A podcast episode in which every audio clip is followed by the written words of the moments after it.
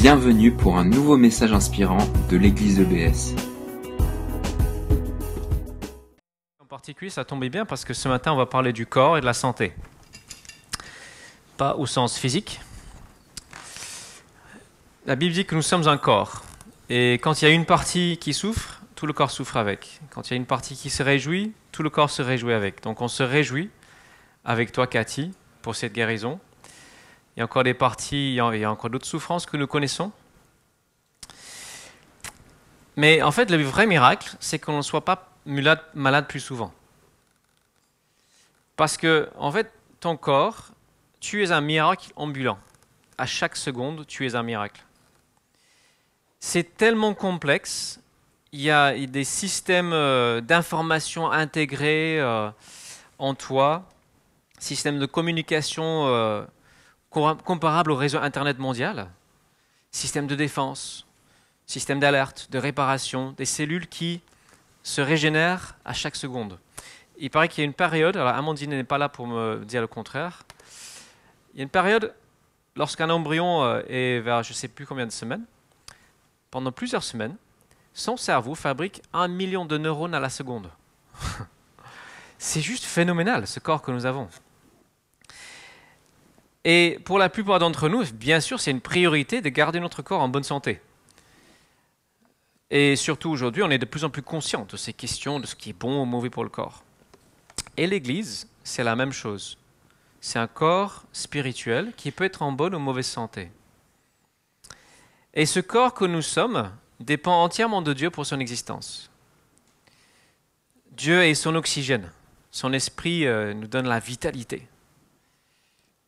Et donc notre santé va dépendre de la qualité de notre relation avec lui, de notre obéissance à sa parole, de notre écoute. Et j'aimerais, pendant plusieurs semaines, je ne sais pas jusqu'à quand, réfléchir avec vous sur cette question. Qu'est-ce qu'une église en bonne santé? C'est un sujet vaste, et donc pour essayer de délimiter un peu le sujet, j'ai choisi de me baser sur une partie de cette parole. Comme je lis en ce moment 1 Corinthiens, j'ai décidé de me baser sur cette lettre de Paul qui est 1 Corinthien. Et donc on va commencer une petite série avec le premier chapitre. Et on va voir ce que ce chapitre nous dit sur une église en bonne santé. Alors je vais vous donner un peu de contexte, si vous ne le savez pas. C'est une église que Paul a fondée vers l'an 51. Il passe deux ans et c'est un des endroits où il s'investit le plus. C'est une des plus grandes villes de l'Empire, la troisième, 700 000 habitants dont à peu près la moitié esclaves. C'est une ville qui est connue pour une, sa, moralité totalement dissolue. Ça, ça, ses mœurs très légères. Il y a plus de 1000 prostituées sur le, temple sacré d'Aphrodite, déesse de l'amour. Et donc on a dans l'église des gens qui sortent de ce milieu. Alors au début c'est des juifs qui ont voilà, une, une, éthique, et puis ça rajoute beaucoup, beaucoup de non-juifs, des païens comme on dit, qui n'ont pas du tout cette même éthique. Et Paul va partir. À peu près deux ans plus tard, il se trouve à Éphèse, qui est en Turquie actuelle. Et là, il reçoit la visite de trois membres de l'Église. On a leur nom à la fin du lettre, de la lettre. Ils s'appellent Stéphanas Fortunatus, Fortunatus et Achaicus. Excusez-moi. Donc ils viennent rendre visite à Paul qui est à Éphèse. Et pour le plus grand chagrin de Paul, les nouvelles sont mauvaises ce, corps qu'il a, vu naître est en mauvaise santé. Et donc il prend le temps de répondre à chaque point soulevé dans la lettre que les Corinthiens lui envoient. Parfois, il répond très très vigoureusement à, ce qu'ils disent. On va voir ça. Alors j'aimerais vous rassurer, et me rassurer moi, en fait notre Église n'a pas tous les problèmes qu'a l'Église de Corinthe. Dieu merci. Ils en avaient beaucoup. On n'est pas dans le même contexte. Mais il y a toujours des principes qui vont s'appliquer partout. Paul il le dit d'une manière au début de sa lettre, il dit qu'il salue l'Église de Dieu à Corinthe et qu'il écrit à tous ceux qui, en quelque lieu que ce soit, font appel à notre Seigneur Jésus. Donc c'est nous aussi, on est concernés par sa lettre. Donc Paul va attaquer, va traiter beaucoup de problèmes. Mais avant de parler des problèmes, il rappelle la base. C'est ce qu'on a chanté tout à l'heure, la croix seule me suffit, c'est la grâce. C'est la bonté gratuite de Dieu qui est la base de tout. Et donc il va dire par exemple au verset 3, Je ne cesse d'exprimer ma reconnaissance à mon Dieu à votre sujet pour la grâce qu'il vous a accordée dans l'union avec Jésus-Christ. Donc même si cette Église et ses membres rencontrent plein de problèmes compliqués, graves, Paul y commence en disant, voilà, je suis reconnaissant pour la grâce de Dieu, et il rappelle la fidélité de Dieu. Plus tard, il dit, Jésus-Christ vous rendra fort parce que Dieu est fidèle. Il, reste fidèle en toutes circonstances. Et c'est bon de souvenir, comme nous avons fait hier avec les hommes, quelles que soient les difficultés qu'on peut avoir, personnellement ou ensemble, c'est la bonté imméritée de Dieu, la grâce de Dieu, sa fidélité qui ne changera pas. Et on peut être confiant en sa bonté, en sa grâce. Et par la suite, Paul va répondre à toutes ces questions qui sont soulevées, et des questions compliquées. On a des cas d'immoralité sexuelle, on a des procès entre chrétiens, on a euh, des cultes complètement désordonnés, des distinctions entre les riches et les pauvres. On a des réunions où Paul dit ça fait plus de mal que de bien. Mais par quoi est-ce qu'il commence? Le premier problème qu'il aborde, c'est la question de l'unité dans l'Église. J'aimerais aussi dire que ce n'est pas parce que je pense que nous avons un problème d'unité que j'ai choisi ce, ce, texte. Je pense que c'est j'ai choisi parce qu'il me semble que c'est la base. On va partir du principe qu'il vaut mieux prévenir que guérir.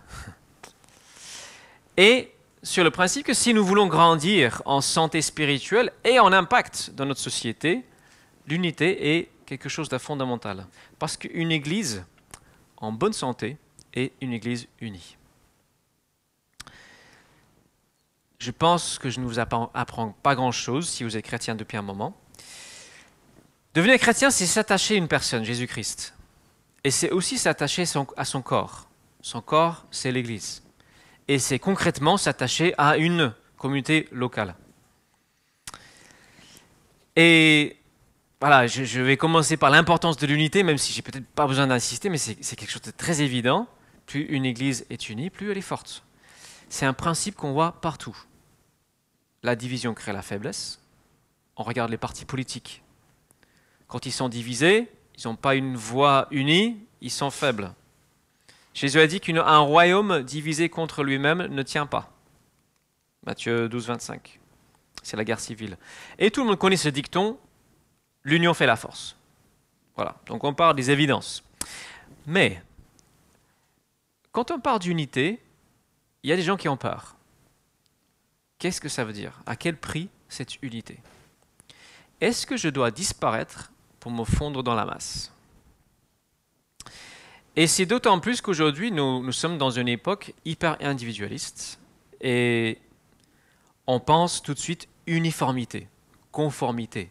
Et conformité, c'est un des pires gros mots de la société. Il ne faut pas être conforme. Le pire la pire catastrophe qui puisse arriver en Occident au XXIe siècle, c'est de ne pas pouvoir s'exprimer individuellement. Et puis, ça fait peur à certains parce que certains ont vécu une unité forcée. Mais on va voir qu'il ne s'agit pas d'uniformité. Et qu'en fait, l'unité est le mieux exprimée là où il y a la plus grande diversité. C'est là où il y a la plus grande démonstration de l'unité en Jésus. Et c'est pourquoi moi je plaide pour une communauté résolument multiculturel, intergénérationnel, mixité. C'est un, un signe au monde de cette unité qui se trouve uniquement en Jésus. Donc de quoi il s'agit? Ce n'est pas l'uniformité, c'est d'être animé d'un même esprit. Paul va dire au chapitre 12, nous avons tous reçu à boire d'un seul et même esprit. Et euh, dans notre chapitre, euh, chapitre 1, verset 10, il dit Vivez tous ensemble en pleine harmonie, ne laissez pas de division s'introduire entre vous, soyez parfaitement unis, en ayant une même conviction, une même façon de penser. Alors c'est magnifique, mais la question c'est comment? Comment est-ce qu'on arrive à ça? Et en fait, Paul ne répond pas directement à cette question. Il donne le principe, et après, quelque part, c'est au Corinthiens de se débrouiller. Mais si vous lisez la suite de ce chapitre, qu'est-ce qui vient après Paul commence à parler de la folie de la croix. Et on peut tout à fait déduire que ce qui unit une Église, quelle qu'elle soit, c'est cette folie de la croix. Au verset 18, il dit La prédication de la mort de Christ sur la une croix est une folie aux yeux de ceux qui se perdent. Mais pour nous qui sommes sauvés, elle est la puissance même de Dieu. Donc mes amis, nous sommes unis autour d'un message complètement fou.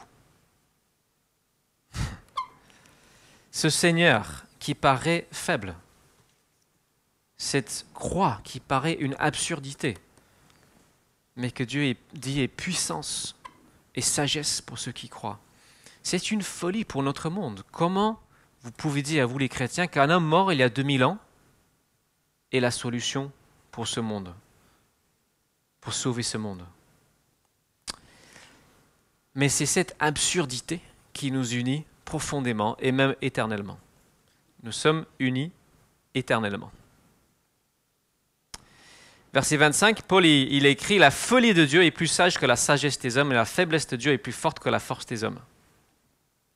Donc voilà ce qui nous unit c'est que vous et moi, nous sommes passés d'un statut de mendiant spirituel à fils et filles du Très-Haut. Ce qui nous unit, c'est que personne ici n'est plus méritant qu'un autre devant la grâce de Dieu. On a vu ça encore hier avec euh, notre petit groupe d'hommes. Ce qui nous unit, c'est que Dieu est venu vers chacun. Dieu est venu en forme d'homme, nous prendre par la main, nous faire grâce, nous revêtir d'habits neufs, nous donner une espérance que personne ne peut nous enlever. Et donc c'est Jésus-Christ, lui, qui nous unit. Et Paul dit au verset 13, est-ce que Christ est uni? Est-ce que, pardon, est-ce qu'il est divisé? Bien sûr qu'il n'est pas divisé. Donc, c'est Christ, notre point focal, notre trésor. C'est pas un prédicateur, c'est pas une méthode, c'est pas un style, c'est Jésus. Et la suite de cette folie, cette bonne nouvelle, c'est que Dieu a choisi vous, toi, moi, nous, chacun, pour démontrer au monde, dire au monde son plan. Et on lit vers la fin de ce premier chapitre, Considérez donc, frères et sœurs, la situation dans laquelle vous a appelé à lui. On ne trouve pas, pardon, on ne trouve parmi vous que peu de sages, selon les critères humains, peu de personnalités influentes, peu de membres de la haute société. Non, Dieu a choisi ce que le monde considère comme une folie, pour confondre les sages. Et il a choisi ce qui est faible pour couvrir de honte les puissants. Donc la bonne nouvelle, est-ce que tu te sens faible? Nous tous parfois, eh bien, il t'a appelé pour confondre les puissants, pour confondre les sages. Et on fait ça ensemble. Les sages ont du mal à entendre la voix de Dieu, ceux qui se croient sages, parce qu'il faut devenir comme un petit enfant pour entendre la voix de Dieu. Notre intelligence, Dieu n'est pas anti-intellectuel, hein, mais notre intelligence ne peut pas nous faire atteindre Dieu. Donc Dieu nous a choisis pour, dans un but, pour confondre les sages, pour démontrer quelque chose au monde. Et la deuxième chose que j'ai déduit, c'est l'unité, c'est lorsque nous avons un même but. Alors souvent, je cite l'exemple du foot. Si vous allez à un soir de match au stade de la Menou, vous vivez un moment d'unité très très fort. Du moment si vous êtes pour le Racing. c'est palpable, cette unité parmi les supporters. Ils ont un objectif commun qui est très clair, c'est de pousser leur équipe à la victoire. Ils sont le douzième homme et jouent bien ce rôle à Strasbourg. Et sur le terrain, chacun des joueurs, il a son propre rôle dans un même but.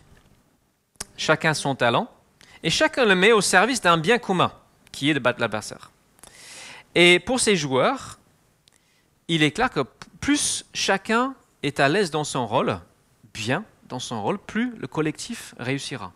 Et c'est pareil dans l'Église. Et c'est vraiment dans cet esprit-là que Dieu, euh, par Paul, encourage les Corinthiens à chercher l'unité. C'est un esprit d'équipe, de collectif. Et une équipe, il y a toujours un moment où un joueur va faire passer le bien individuel devant son bien à lui. Surtout les attaquants, ceux qui sont les plus à la pointe, bah, ils ont tous envie de marquer, mais parfois ils sont obligés de passer, au lieu de se, la jouer perso. Et Paul dit au chapitre 10, verset 24, que chacun de vous, au lieu de songer seulement à lui-même, recherche aussi les intérêts des autres. J'ai conscience de parler dans une église où ce bon principe a été tiré à un extrême, malsain. C'était pas sain. Il faut savoir que ce principe s'applique d'abord aux responsables, pasteur y compris. Paul y dit quelques versets plus loin Agissez comme moi, qui m'efforce en toute chose de m'adapter à tous. Je ne considère pas ce qui me serait avantageux à moi, mais je recherche le bien du plus grand nombre pour leur salut. Donc, tout responsable doit donner l'exemple de recherche, rechercher le plus grand bien. Et on voit aussi, cet objectif n'est pas juste pour le bien des gens qui sont à l'intérieur de l'Église, c'est pour le salut du plus grand nombre. C'est ça l'objectif final. Donc Paul dit, bah, ayons ce même esprit, ce même but, travaillons ensemble, mais pas dans l'uniformité. Il y a une variété. Tout le chapitre 12, c'est sur le corps, sur chaque partie qui a son rôle. Et donc on a cette expression individuelle au service d'un but collectif. Hein. Ça se voit encore dans le foot. Hein. Neymar, Mbappé, ils ont un, talent créatif extraordinaire. Hein. Mais cette créativité doit s'exprimer de, manière désintéressée. Ne peuvent pas toujours garder le ballon. Et donc c'est pareil, c'est la, la même chose. Plus ces joueurs expriment leur créativité, mieux ça vaut pour l'équipe, mais ils doivent aussi passer le ballon. Équilibre. Donc pour nous, l'équipe de Jésus-Christ, l'unité dans l'Église existe dans la mesure où nous sommes unis autour d'un même capitaine. Notre capitaine d'équipe, c'est Jésus-Christ. Et s'unir autour de sa mission, la mission qu'il nous donne en tant qu'Église, nous donne une grande unité et permet aussi une créativité. Parce qu'on a un but, mais chaque fois que vous marquez un but, il y a plusieurs façons d'atteindre un but passer à gauche, au milieu, par-dessus, etc., des corners, voilà. Et dans l'Église, il y a plusieurs façons d'atteindre le but. Alors, actuellement, euh, dans le Conseil d'Église, nous sommes en train de travailler sur une définition plus précise de notre vision d'Église. Et c'est un travail qui est long. On se met à l'écoute de Dieu, les uns des autres. Et d'ici, j'espère, pas trop longtemps, on va, présenter à l'Église quelque chose qui sera un petit résumé qui serait quelque chose de facile à mémoriser, à, s'approprier, comme une déclaration de mission. Vous pouvez prier pour nous, hein, pour qu'on soit bien inspiré. Ah, ce n'est pas que nous sommes ignorants sur le but global de l'Église. Nous savons très bien. C'est Jésus qui donne la mission à son Église. Hein. Allez dans le monde entier, faites des disciples, baptisez-les, apprenez-leur à obéir à ma parole. J'ai ma façon personnelle de résumer cette mission. Alors attention, je, vais le présenter, mais ce n'est pas ce que nous avons travaillé en conseil, hein. c'est ma façon à moi. Je résume notre mission euh, comme étant trois choses. Et moi, ça m'aide, enfin, c'est simple, c'est trois choses, trois lettres A. Relation verticale, nous, sommes appelés à aimer celui qui nous a aimés de, toute éternité. C'est juste un retour normal. Approfondir dans la prière, la louange, etc. Approfondir notre propre marche avec lui, devenir vraiment disciple, conséquent, cohérent, qui, qui sachons écouter Dieu, mettre en pratique ce qu'il dit aussi transmettre aux autres. Voilà, il y a un approfondissement jusqu'à la fin de nos jours.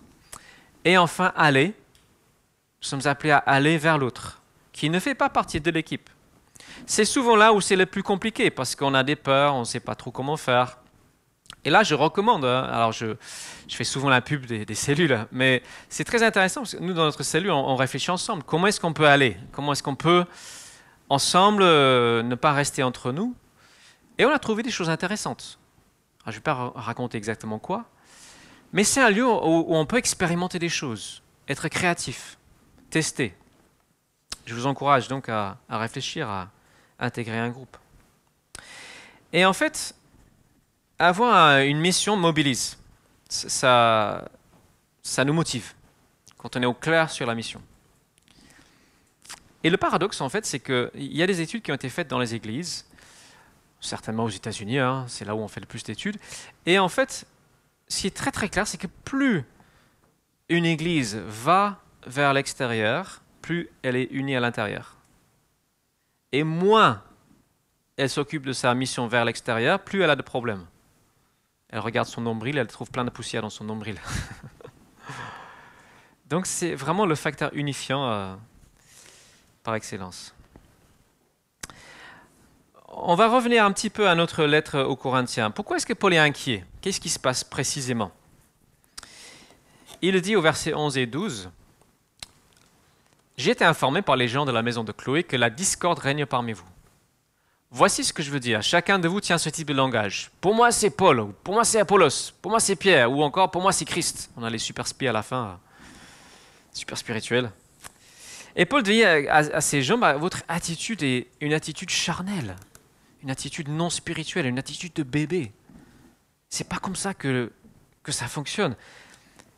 Ils sont en train de se diviser en factions autour d'hommes qui ont un, don particulier. Là, en particulier, don d'enseignement. Et ils sont en train de les mettre en compétition les uns contre les autres. Et on peut dire qu'ils sont tombés dans une sorte de consumérisme. Voilà, tel prédicateur est meilleur que tel autre. Et chapitre 3, Paul va dire, mais Paul, Apollos, tous les autres, nous ne sommes que des serviteurs. C'est pas nous le, point focal. Nous sommes là juste pour faire aider l'Église à grandir, mais c'est Dieu qui fait grandir l'Église. Arrêtez de nous mettre en concurrence. Ça n'a pas de sens. Donc, nous ici, je n'ai pas l'impression que ce soit un, problème particulier, mais soyons vigilants. Nous sommes dans une culture de comparaison, de, de consommation. Euh, ça se voit, on voit toujours en premier les États-Unis. Hein. C'est là où les choses euh, vont le plus vite, le plus loin. Et je crois qu'ils ont quand même un peu cette culture de star, les pasteurs stars. Et puis un tel va dire, moi, mon pasteur préféré sur Internet, c'est machin. Et on met en compétition, en concurrence. L'Église ne doit pas avoir de star à part Jésus. Et à part les gens humbles qui se mettent humblement, souvent de façon invisible, à obéir à Jésus. Pas du tout forcément sur l'estrade, peut-être auprès de leurs voisins, de façon complètement invisible. Ce sont eux les stars de l'Église.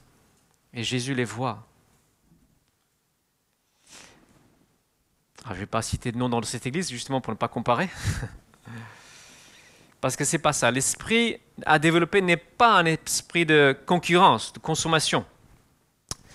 Et dans une église en bonne santé, on sait développer les jeunes talents, les jeunes pousses, hein, que ce soit les prédicateurs en herbe ou, autres, ceux qui sont en train de grandir. On sait encourager les jeunes. Certains qui sont aujourd'hui euh, derrière l'ordinateur pour la vidéoprojection euh, Demain, ils seront en train peut-être de conduire une cellule avec leurs camarades de classe. Il faut qu'on les encourage dans ces choses, à oser, à prendre des risques, que ce soit dans une cellule ou ailleurs, hein, à accomplir ce que Dieu les appelle à accomplir. Amen. Je vais terminer sur un, troisième et dernier point. Qu'est-ce qui nous unit? Il y a un double pilier de vérité et d'amour. L'Église est fondée sur un double pilier de vérité et d'amour. En Jésus, Dieu révèle à ceux qui veulent bien recevoir cette révélation notre pauvreté spirituelle, notre état réel devant lui, de mendiant spirituel. Il révèle la vérité de son jugement sur le mal. Il révèle aussi l'opération de sauvetage qu'il a mis en place. Et en même temps, il révèle son amour. Par la croix, c'est une révélation d'amour. Le Fils de Dieu meurt. Il aime jusqu'à la mort des gens indigents, pas méritants. Personne ne peut réclamer euh, Moi j'ai mérité l'amour du Fils de Dieu. Ah bon, comment tu as fait ça? On a déjà cité le verset 26. Il y avait peu de sages peu de personnalités influentes, peu de membres de la haute société dans ce groupe. Dieu, il dit, bah, en fait, je ne vous ai pas choisi parce que vous êtes les meilleurs. Hein. tout le monde veut être le meilleur. Mais c'est pas pour ça que je vous ai choisi. Je vous ai simplement aimé. Donc si l'Église veut grandir en unité, c'est aussi vérité et amour qui sont les deux piliers. Et il y a un autre chapitre, on ne va pas lire, c'est Éphésiens chapitre 4, qui est un grand chapitre sur l'unité dans l'Église. Et, Paul il va écrire ceci. Nous parviendrons tous ensemble à l'unité dans la foi, à l'état d'adulte. Comment? En exprimant la vérité dans l'amour. Et là, nous grandirons à tous égards vers celui qui est la tête ou le chef, Christ. Donc pour grandir en unité, il faut dire la vérité avec amour. C'est là le principe. Ça peut être difficile, ça peut être formidable. Hein. J'ai cité plusieurs fois déjà notre rencontre d'homme hier. C'était un moment de vérité et d'amour. Et qui nous a fait grandir, tous, je pense. Il y a des moments qu'une vérité fait mal, même quand elle est dite avec beaucoup d'amour. On n'y peut rien. Mais si nous sommes euh, responsables, c'est notre responsabilité aussi de dire les vérités, même celles qui dérangent, avec bien sûr beaucoup d'amour, beaucoup de compassion. On doit toujours avoir ce regard d'amour et de compassion. Et ce n'est pas différent dans une vie de couple. Si vous êtes en couple, c'est la même chose. Vérité et amour sont les deux principes qui font grandir un couple. Et donc, si vous voyez dans l'Église quelque chose qui ne va pas, vous avez tout à fait le droit de le dire. Avec amour. Ça s'appelle la critique constructive. Et je sais qu'il y a certains qui ont été euh, brimés par une autorité spirituelle écrasante. Bah, vous pouvez dire quand vous n'êtes pas d'accord. Unité n'est pas jamais dire on n'est pas d'accord. L'unité se trouve à travers vérité et amour. Moi, j'ai bénéficié plusieurs fois de conversations très intéressantes qui m'ont un peu dérangé sur le coup, mais les gens m'ont montré vraiment les questions, les besoins de l'Église. C'était très utile. Bien sûr, on ne peut pas tous venir avec chacun son projet, chacun son dada, dire il faut faire ça dans l'église. Ça ne marchera pas. Il faut qu'il y ait cohérence, il faut qu'il y ait direction, il faut qu'il y ait cohésion. Donc il y a aussi des moments où simplement on doit faire confiance, accepter les décisions qui sont prises, évidemment. Mais l'unité ne doit jamais être écrasante. Et donc, si quelqu'un ici voit un besoin dans l'Église, vous êtes libre de le dire. Alors il y a quand même une condition, c'est la suivante. C'est que vous soyez prêt ou prête à faire partie de la solution. si vous dites ça, ça, ça, ça, ça va pas, et vous attendez à ce que les autres résolvent le problème, ça ne marche pas, parce que nous sommes un corps. Ça, ça s'appelle la critique destructive. Enfin, je ne sais pas s'il y a un autre mot. Tu dois accepter de faire partie de la solution. Alors, c'est juste, même si ce n'est pas forcément toi qui l'apporte, mais au moins de prier avec les gens, ou au moins de réfléchir, au moins de, voilà.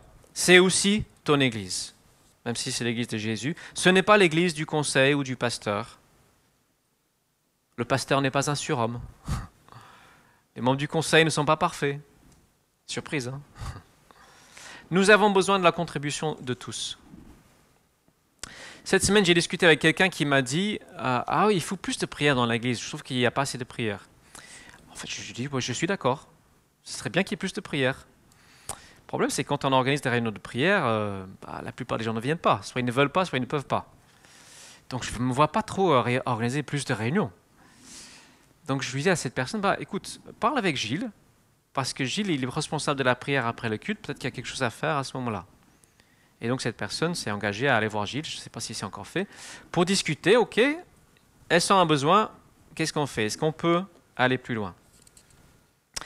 La communication dans une église va dans tous les sens. C'est pas juste entre guillemets haut vers le bas, ben, c'est dans tous les sens. Dans un corps en bonne santé, certes il y a un cerveau, mais la communication passe dans tous les sens. Donc voilà, je vais conclure. Plus l'Église est unie, plus elle aura d'impact. C'est valable autant sur le plan d'une seule Église que sur le plan d'une ville. Plus les églises de Strasbourg sont unies, plus elles auront aussi un impact. Bon, ça serait un autre sujet. Hein. Donc je vais terminer avec euh, la question, euh, quelle est ta réaction? Comment est-ce que ce principe que, Paul euh, nous a présenté, comment est-ce que ça s'applique dans ta vie? Chercher l'unité. Comment est-ce que tu le fais? Comment est-ce que, quelles sont les manières de chercher l'unité? Comment est-ce que le Seigneur aimerait que tu cherches l'unité dans cette communauté ici? Je vais juste donner euh, quelques pistes pratiques comme idée. La première chose, c'est de prier pour l'Église. Si vous voulez une Église forte, eh bien, priez. Priez pour elle, pour les responsables entre autres. Vous pouvez aussi venir euh, avant le culte, à 9h20, dans la salle derrière. Il y a un temps de prière qui, euh, voilà, où on prie pour l'Église, pour le culte, pour tout ce qui se passe. Mangeons ensemble. Invitons-nous les uns les autres. C'est autour des repas qu'on crée aussi l'unité.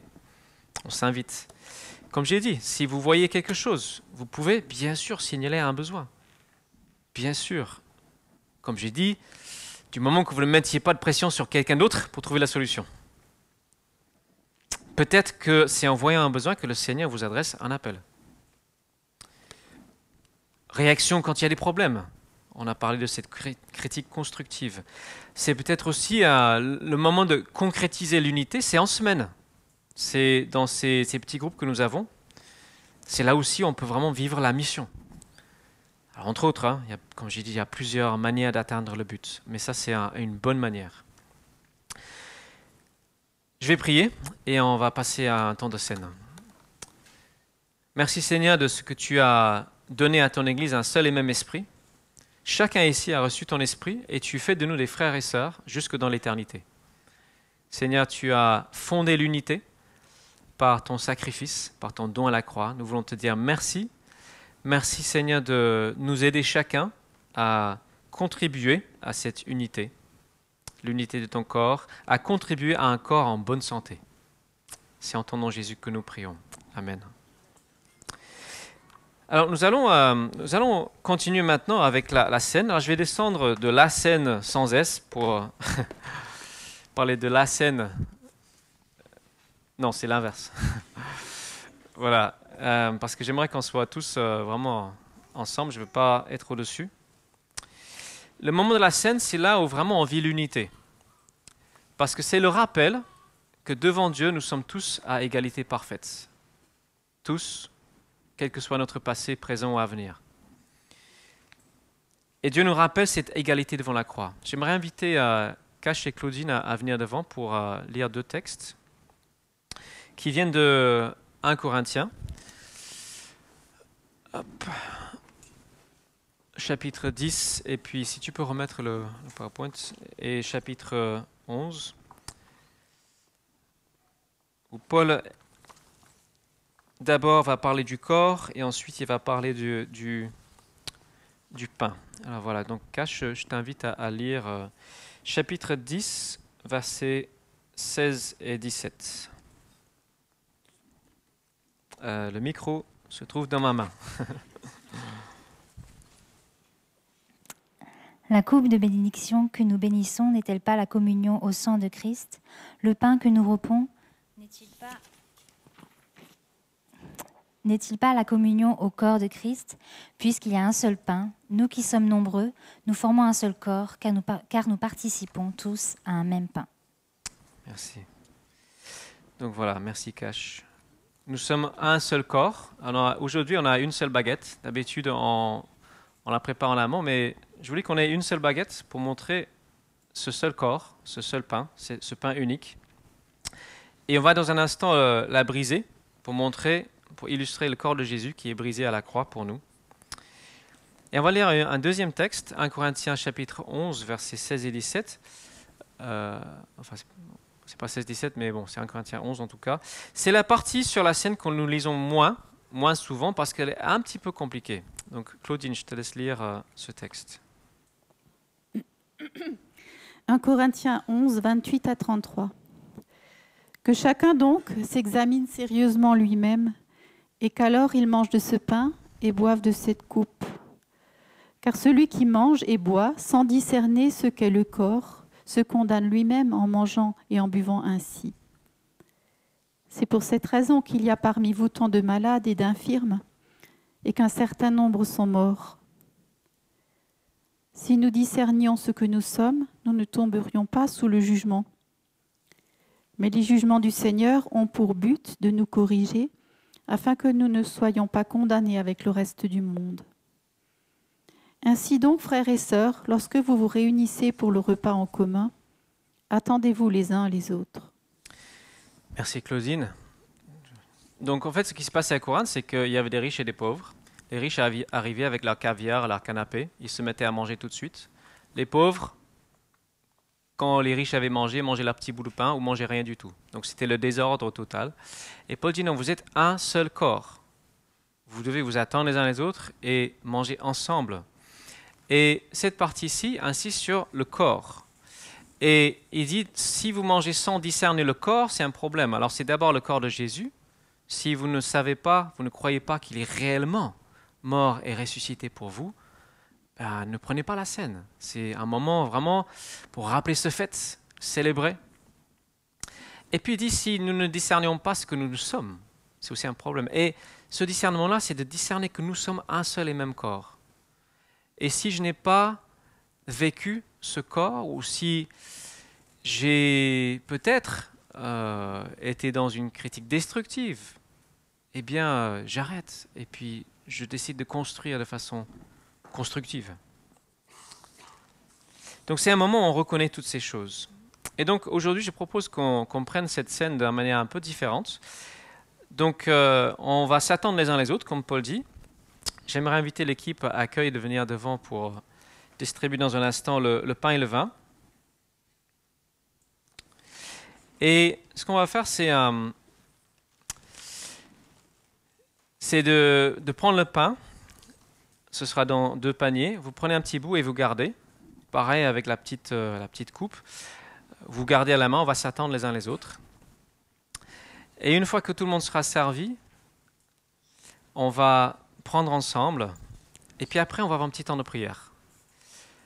On va prier les uns pour les autres, on va prier pour notre communauté, on va prier pour cette unité, on va prier pour notre impact. On va trouver cette unité dans la prière, en petits groupes. Si vous êtes nouveau, eh bien, ne soyez pas gênés. Hein. on vit la communauté, vous êtes aussi inclus, même si vous ne voulez pas prier, c'est absolument pas un problème. Donc, Seigneur, je te remercie pour ce pain qui représente ton corps qui a été brisé pour nous. Tu étais fracassé, tu été humilié, tu été fouetté, percé de clous, et puis tu es mort. Et je te remercie Seigneur parce que tu, as fait ça pour chacun ici. Merci parce que tu fais de nous un corps, tu fais de nous un peuple, tu nous donnes une mission ensemble. Je te bénis Seigneur pour cela. Merci pour ce vin ce jus de raisin qui représente le sang que tu as, que tu as librement donné pour nous. Nous voulons te bénir. Amen. Pendant que les, les éléments passent, n'hésitez pas à prier, remercier. Merci d'avoir écouté notre podcast.